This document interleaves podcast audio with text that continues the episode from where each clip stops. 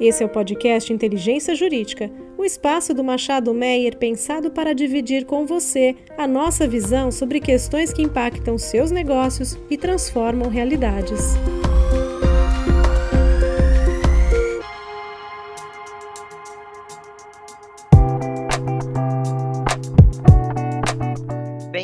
Todos. É um prazer estar aqui mediando mais um episódio do nosso podcast Inteligência Jurídica, do escritório Machado Meyer. Eu sou Thaís Cordeiro, sou sócia aqui do Contencioso Cível, especialista em relações de consumo. Hoje a gente vai tratar de um tema bastante importante atual, que é as recentes decisões do Superior Tribunal de Justiça e dos Tribunais de Justiça estaduais relacionados a planos de saúde. E para isso a gente vai contar aqui com a presença do Dr. Renato Casarotti. Doutor Renato ele é presidente da Associação Brasileira de Planos de Saúde, da Abrange. Doutor Renato, um prazer tê-lo aqui conosco hoje. Prazer é todo meu, Thaís. Obrigado pela oportunidade. Um prazer estar aqui contigo e com o César, que você vai apresentar agora. Exatamente. A gente está aqui também com o César Roinick. Ele é associado sênior aqui do Machado Meyer. Como vai, César? Tudo bem? Prazer, pessoal. Um prazer estar contigo aqui, Thaís, e com você também, Renato.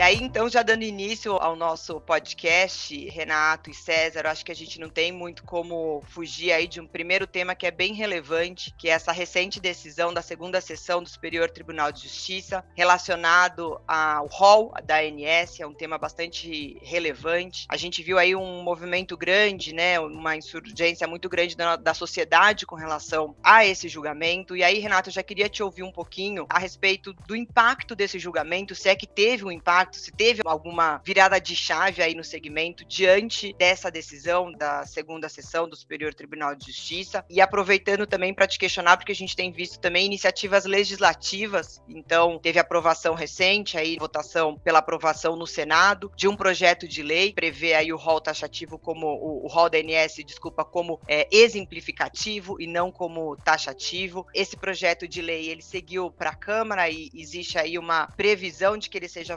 ainda no mês de agosto. Queria te ouvir um pouquinho se eventualmente a gente tiver aí a aprovação dessa legislação, se isso vai gerar um impacto, qual seria o impacto, qual que é a preocupação do setor diante disso. Então, se a gente já puder abrir o nosso podcast de hoje com esse assunto que é bastante relevante, até um pouco polêmico, seria um imenso prazer. Muito obrigada. Imagina, Thaís. Eu acho que o primeiro ponto que eu queria destacar e a gente tem tentado fazer isso mas quando é possível o debate, quando é possível conversar sobre o tema, é tentar esclarecer um pouquinho o que, que é, né? Eu vi muita gente falando sobre rol exemplificativo, rol taxativo, rol taxativo mata, e aí quando você vai, né, era, era hashtag de muita repercussão à época do julgamento, continua sendo. Quando você perguntar para as pessoas, mas o que, que você quer dizer? O que, que é a diferença do rol exemplificativo do rol taxativo? Você encontrava pouquíssimas pessoas que sabiam do que se tratava, né? Acho que é meio um, fenômeno muito comum da nossa sociedade contemporânea. O debate é sempre muito raso, ele é sempre muito superficial. E, e a gente não ajuda. Estamos aqui no,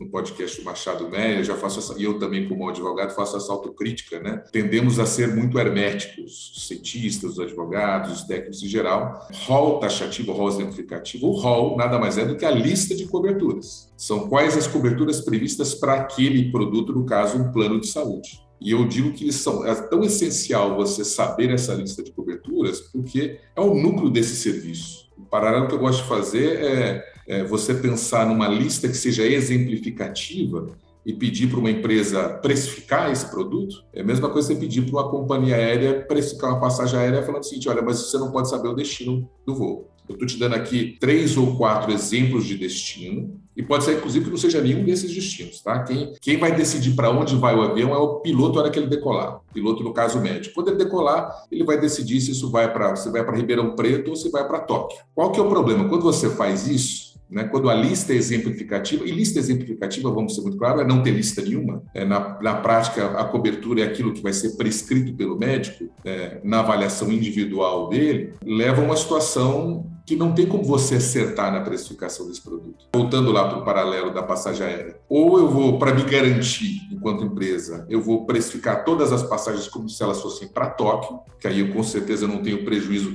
individualmente falando, só que pouquíssimas pessoas podem pagar uma passagem para Tóquio. ou para tentar ampliar o acesso, vão precificar como Ribeirão Preto, só que se esse piloto resolver ir muito para Tóquio, eu vou quebrar a companhia aérea. Então é mais ou menos a lógica, assim que a gente é, tenta explicar para as pessoas. Muito do que houve, na minha opinião, o aumento desse clamor social também era decorria do, do, tempo de atualização dessa lista. Né? Ela é uma lista extensa, ela é, foi criada ali no começo dos anos 2000, logo após a, a 9656, né, que é o marco regulatório do setor, a criação da agência reguladora. Na época tinha mais ou menos, se eu não me engano, em torno de mil itens, mil, mil cem itens. Hoje ela tem mais de 3.300 terapias, procedimentos, né, medicamentos cobertos mas essa atualização sempre foi muito, ela era periódica, mas com intervalos muito grandes, né? As últimas atualizações aconteciam de dois em dois anos, a última, grande, levou um intervalo de três anos por causa da pandemia. Só que isso foi mudado recentemente, também por pressão social, mas por iniciativa da agência, e hoje a atualização é contínua. Né? Só nesse ano houve oito atualizações diferentes, mais de 25 terapias integradas, mais de metade delas de quimioterápicos orais. Então,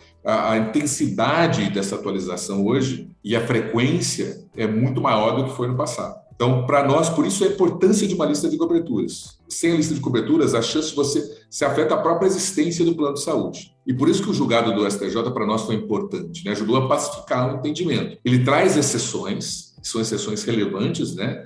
a coberturas extra-rol, mas com critérios muito claros critérios de não haver alternativa terapêutica no rol, é, aquela terapia aquele procedimento não ter sido recusado à incorporação pela ANS ou pela Conitec, que é o órgão que faz a avaliação para o Sistema Único de Saúde, haver o registro dessa mesma terapia, esse medicamento, em uma agência internacional. Então, são critérios que acho que abrem canais para exceções possíveis, que muitas vezes estão ligadas a uma demora na avaliação pela agência reguladora. Compreensível. Então, para nós, a pacificação foi importante nesse sentido. A uniformização da jurisprudência do tribunal foi importante. Impacto na ponta, Thaís, ainda muito limitado. Né? É uma alteração de poucos meses. A gente estava conversando aqui em off, né? atualização de jurisprudência é, é, sempre um processo dinâmico, né? não tem virada de chave no Brasil. Então, quando você firma esse entendimento é, no STJ, a tendência das instâncias inferiores é aos poucos irem mudando, então a gente ainda vê muito julgamento que não considera esse precedente, mas a nossa impressão é que a tendência ao longo do tempo isso é melhorar. Eu sempre digo que é muito mais importante do ponto de vista coletivo e sistêmico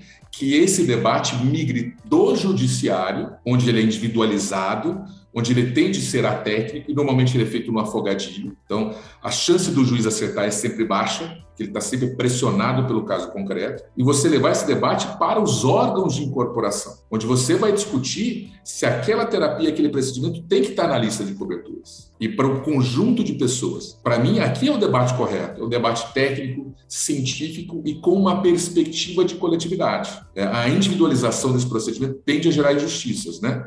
Você vai acabar concedendo esse tratamento para quem consegue, para quem grita mais alto, né? quem consegue ter acesso ao judiciário, e não conceder para pessoas que não têm esse acesso. Então, para nós, essa lógica estabelecida pelo STJ é muito relevante e eu tenho essa expectativa. Qual que é o nosso medo? E aí você ressaltou bem é, o receio. Como acontece em vários casos, né, saúde suplementar não é, infelizmente, não é exceção, é a regra. Sempre que você tem um julgado, um clamor social muito grande, isso vai para o Congresso Nacional e você começa a ter alterações legislativas também feitas no afogadilho, tem sem poucas semanas, porque as pessoas estão perdendo tratamento, existe uma lógica de pressão muito grande e isso acontece. O que foi aprovado, e aí fazendo uma correção rápida, tá? Eu me confundo também. Foi aprovado na Câmara e agora tá, foi para o Senado, é um projeto que vai na mesma linha. O projeto em si não é um problema, ele tem vários artigos que ratificam o entendimento é, da cobertura pelo rol da ANS e ele tem um artigo de exceções. Esse artigo de exceções, até eu vi um anteprojeto que chegou a ser discutido no grupo de trabalho da Câmara, ele era muito parecido com os critérios do STJ.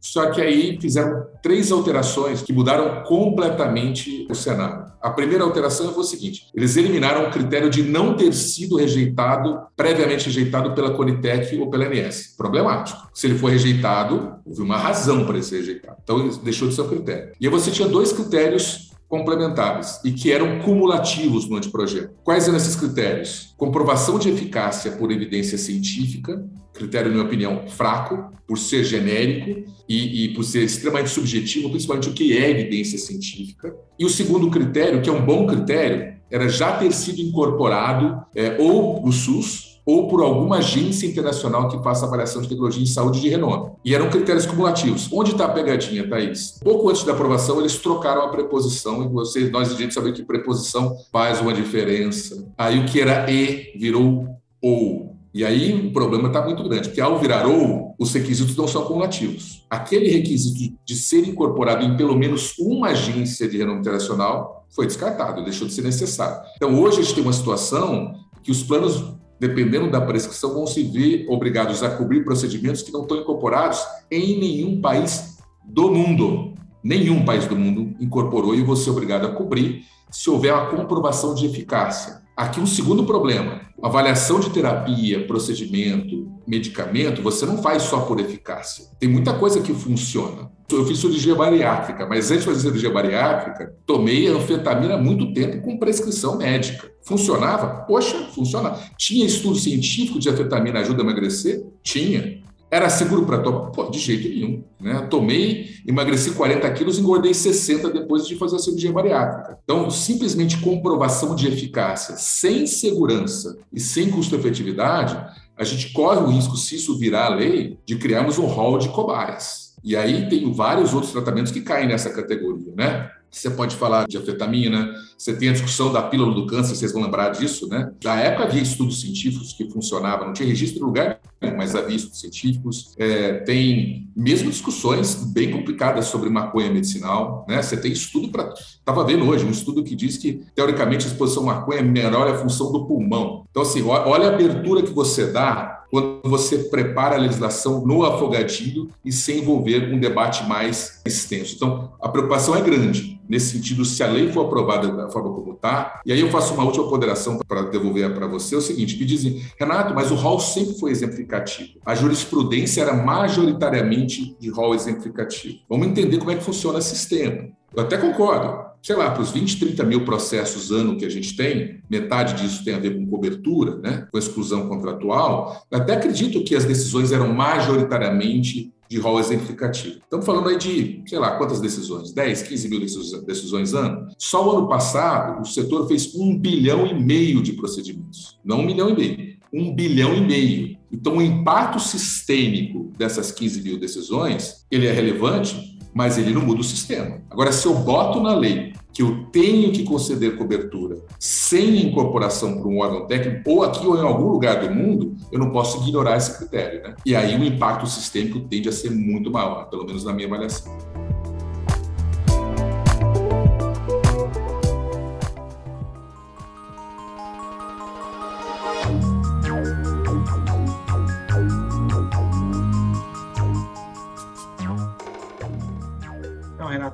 Muito legal essas ponderações, assim, é, é, seria até uma pergunta que a gente ia fazer exatamente nesse contexto de entender qual era o racional, né? Porque, de fato, a gente faz as nossas pesquisas de jurisprudência aqui e a gente encontrava bastante jurisprudência exatamente no sentido de ser um rol exemplificativo, né? E que agora tem uma posição mais marcante do STJ que é um rol taxativo. Mas é interessante notar, ainda assim, que essas brechas, né, esses requisitos que o STJ colocou são bastante voláteis, né? E a, e a interpretação do, do judiciário pode tender tanto de um lado quanto para o outro. Né? Inclusive, no julgamento em si, autorizou-se a realização de um procedimento que é bastante controverso, né? de estimulação magnética transcraniana, justamente que era o caso do, do julgamento em, em, causa, né? e, que, e que é bastante controvertido no mundo da medicina. Mas, de toda forma, Renato, eu queria perguntar para você como que os planos de saúde eles estão trabalhando, na verdade, a, publicidade e a marca deles, né? Então, por exemplo, a gente vê que você mesmo citou, né, essa hashtag que repercutiu bastante, né, o rol taxativo mata. Parece sim que no, no, contexto geral, inclusive do mundo das redes sociais, os planos de saúde são os inimigos dos consumidores, né? E aí como que os planos de saúde estão trabalhando essa divulgação, essa imagem? Como que a gente consegue, os planos de saúde conseguem é, justamente explicar que o avião não pode ir para Tóquio todas as vezes, que tem que ter uma previsibilidade, sem criar os embates e criar um, um ambiente mais harmônico entre si. César, é um desafio e meus associados me cobram todos os dias sobre isso. Acho que eu estou correndo o risco de impeachment na associação e acho que essa vai ser a principal razão desse impeachment. Não é um, é um diálogo muito difícil. Eu diria assim, quando você consegue tratar ou com a imprensa especializada, mesmo a imprensa mais abrangente, explicar tecnicamente, a tendência é entender. O curioso nesse sentido é, mesmo com todo o clamor social, né, mesmo com o rol taxativo mata, se você pegar os editoriais dos principais veículos de imprensa do Brasil, com os mais diferentes matizes ideológicos, né? Matizes ideológicos, você veria que todos os editoriais apoiavam a decisão da STJ. Então, o Globo teve um editorial de apoio da decisão da STJ, TV Globo não, mas o jornal Globo teve, a Folha de São Paulo apoiou a STJ, o Estado de São Paulo apoiou a STJ em editoriais. Então, aqui a gente consegue, mas o mundo mudou demais, né? É muito difícil. E é muito difícil você combater, porque o debate ele é feito em pílulas, ele é feito de uma forma para não gerar essa transparência, e a gente tem uma dificuldade, sim. O plano tem uma dificuldade notória por ser alguém, eu, eu falo, eu faço sempre o paralelo do síndico do prédio, né? É alguém que está no meio entre o problema e a solução, tentando gerar essa intermediação. E esse senso de coletividade, se você parar a pensar, num prédio, num condomínio de poucos moradores já é difícil, né? já dá briga sobre o que, você vai colocar no prédio, o que, você vai é, fazer de benfeitoria, de renovação, porque isso aquilo vai ter que ser rateado entre os condôminos, que uns querem, outros não querem, ali já dá briga. Imagina num condomínio de milhões de pessoas, como é o caso de um plano de saúde. Porque a lógica é essa, né? A lógica do mutualismo, mutualismo outra palavra hermética que não ajuda a gente de jeito nenhum, eu falo que é solidariedade, está todo mundo pagando para quem precisa poder usar. Se a gente não mostrar isso de forma mais evidente, que as pessoas sentirem, a tendência a gente ter problemas no longo prazo. A gente vem tentando, adotamos as mesmas ferramentas, abolimos um pouco a prática das notas, estamos fazendo muito vídeo, vídeos mais curtos. Essa própria analogia que eu dividi com vocês do avião já é parte dessa tentativa de ser explicações mais didáticas, né? Quando a gente fala, por exemplo, de desperdício em plano de saúde, eu faço sempre o paralelo, a gente que está tá um pouco mais experiente, lembra quando a conta de água não era individualizada no prédio, né? A conta de água todo mundo consumia, o prédio pagava a conta cheia e depois rateava igualmente. Você tinha estímulo zero ali para ter uma postura de economizar água. E ainda tinha aquela coisa perversa de dizer assim: para que, que eu vou economizar se meu vizinho com certeza não está economizando? E como todo mundo pensava dessa forma, o consumo de água subia, muito desperdício e a conta de água subia por consequência. Plano de saúde é a mesma coisa. Se eu também começo a fazer exame desnecessário, consultas desnecessárias, se eu de alguma forma não faço essa ponderação com o meu médico assistente, com o médico que cuida de mim, e todo mundo age da mesma forma, a tendência também é você aumentar a despesa geral e aumentar os índices de reajuste, que sempre são muito altos, é, é inegável, a gente sabe disso. Então, é uma tentativa de buscar, mas não é fácil. Um tema muito hermético. Às vezes eu acho que no passado ele propositadamente foi feito para ser hermético, para ninguém entender mesmo. Só que hoje, na sociedade moderna, você tem que pecar pela boa comunicação, mais direta, é, o mais abrangente possível. Não é um desafio fácil, mas o ponto que eu sempre falo, o plano de saúde é aquilo que viabiliza o tratamento de muitas pessoas e a gente tem que mostrar essa essencialidade e as pessoas entenderem que no final do dia não é um dinheiro do plano que está pagando. Né? Acho que esse, essa é a explicação que a gente tenta fazer mais difícil. O plano é o síndico do prédio, ele está aqui gerindo o seu recurso. No final do dia, um rol exemplificativo com uma cobertura ilimitada, o resultado prático disso, no médio e longo prazo, é um aumento significativo da conta e você vai, aí as pessoas vão perder o acesso não porque a cobertura não foi incluída, mas porque elas não conseguem pagar o plano de saúde. Esse ponto, né, Renata, é extremamente relevante, né? Eu sempre falo que é difícil para quem está na ponta, para aquele consumidor entender, né, que essa conta alguém vai ter que pagar. E se a gente começa realmente a abrir muito e a começar a gerar uma imprevisibilidade do contrato muito grande, isso vai refletir automaticamente no, na conta, né, no equilíbrio econômico-financeiro aqui do contrato e quem vai ter que acabar pagando essa conta e ser prejudicado vai ser o consumidor. E aí, Renato, infelizmente a gente já vai encaminhando aqui para o final, mas eu queria até, antes de passar a palavra para suas é, ponderações finais, né? Mencionar que a gente vê nos próprios tribunais, né? Esse conflito que o César bem colocou, né? De um lado, a gente tem aí um contrato de prestação de serviço de saúde, que é de extrema relevância, dignidade da pessoa humana, e nos próprios julgados a gente vê que muitas vezes os ministros colocam em choque, né? Esses princípios e a dificuldade que tem de, de tomar uma decisão. Eu falo isso, por exemplo, porque recentemente a gente viu aí o, o STJ,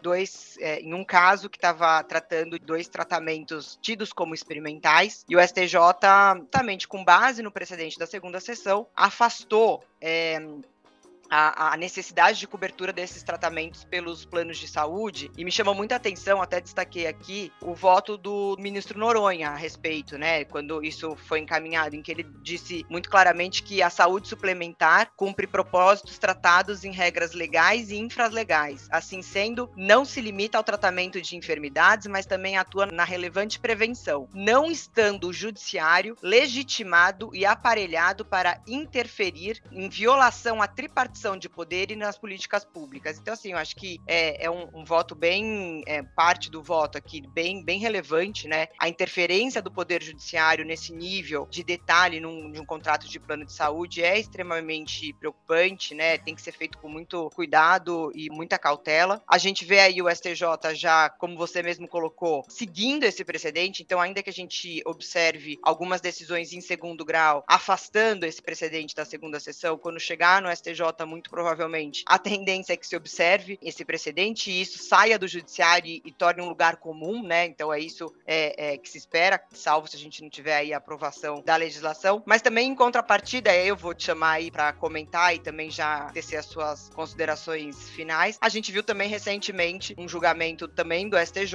nesse caso a terceira turma, né, da ministra Nancy Andrighi, sopesando aí a, as premissas de lucro de plano de saúde com a dignidade da pessoa humana e a importância social da atividade desenvolvida pelos planos de saúde ao julgar um caso que permitiu aí a não rescisão de um contrato de plano de saúde diante de um inadimplemento do consumidor por mais 60 dias. A gente tem ali a lei de plano de saúde que prevê essa possibilidade, é direito do plano de saúde a rescisão do contrato e diante de um caso concreto que, claro, tinha suas especificidades e que talvez aquele caso específico é, justificasse essa tratativa, impediu-se a rescisão do plano de saúde em razão desse inadimplemento. Então, a gente vê que esses conflitos aí, eles batem também a porta do Poder Judiciário, a gente acaba tendo decisões em diversos sentidos, e aí eu já queria te passar a palavra para que você pudesse fazer uma análise até da insegurança, muitas vezes, que esse setor vive diante aí desses casos concretos que chegam ao Poder Judiciário e que acabam sendo precedentes relevantes aí para o segmento. Aí, acho que você tocou bem,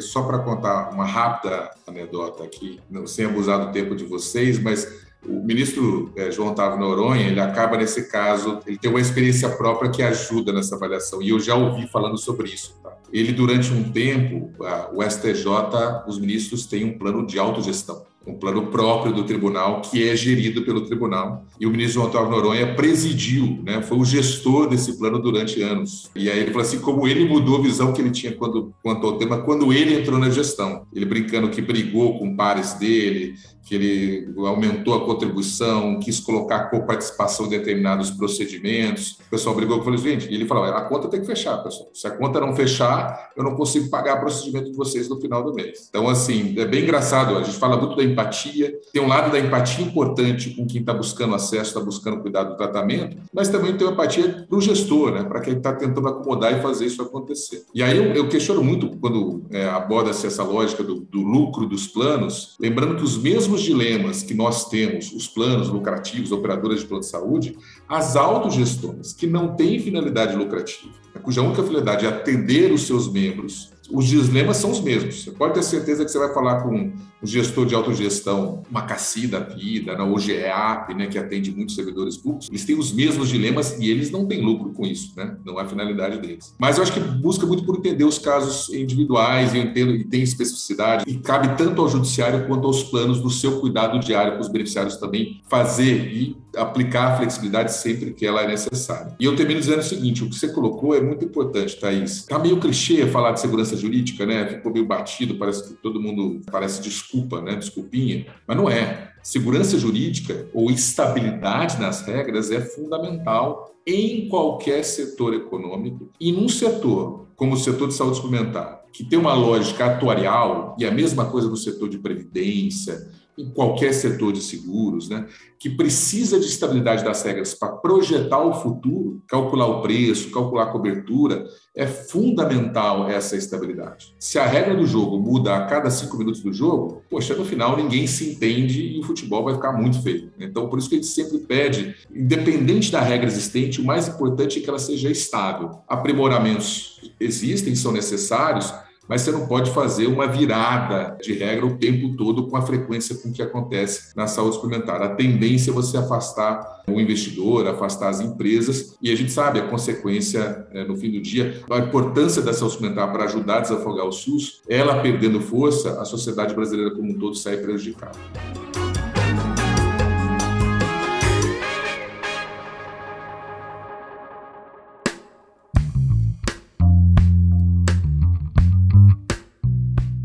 Obrigada mais uma vez pela oportunidade. Estou sempre à disposição para um bate-papo como esse com você e também aproveito para agradecer a, a conversa com o César também.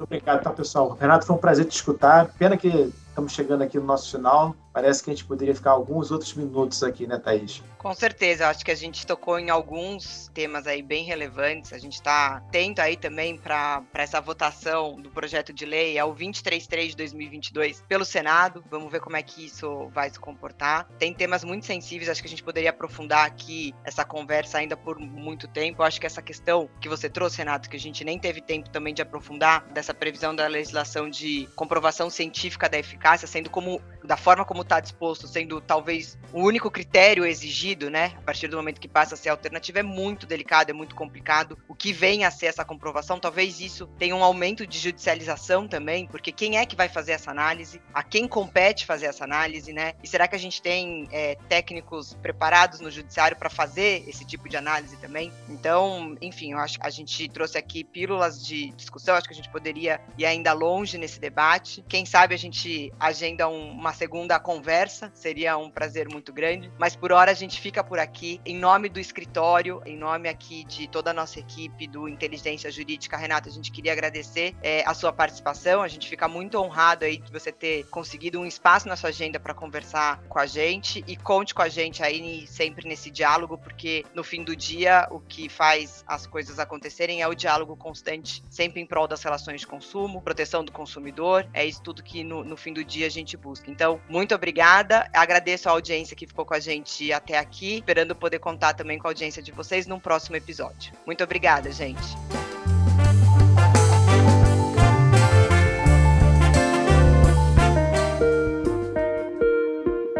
Você ouviu o podcast Inteligência Jurídica, o espaço de encontro para dividirmos com você a nossa visão sobre as questões que impactam os seus negócios.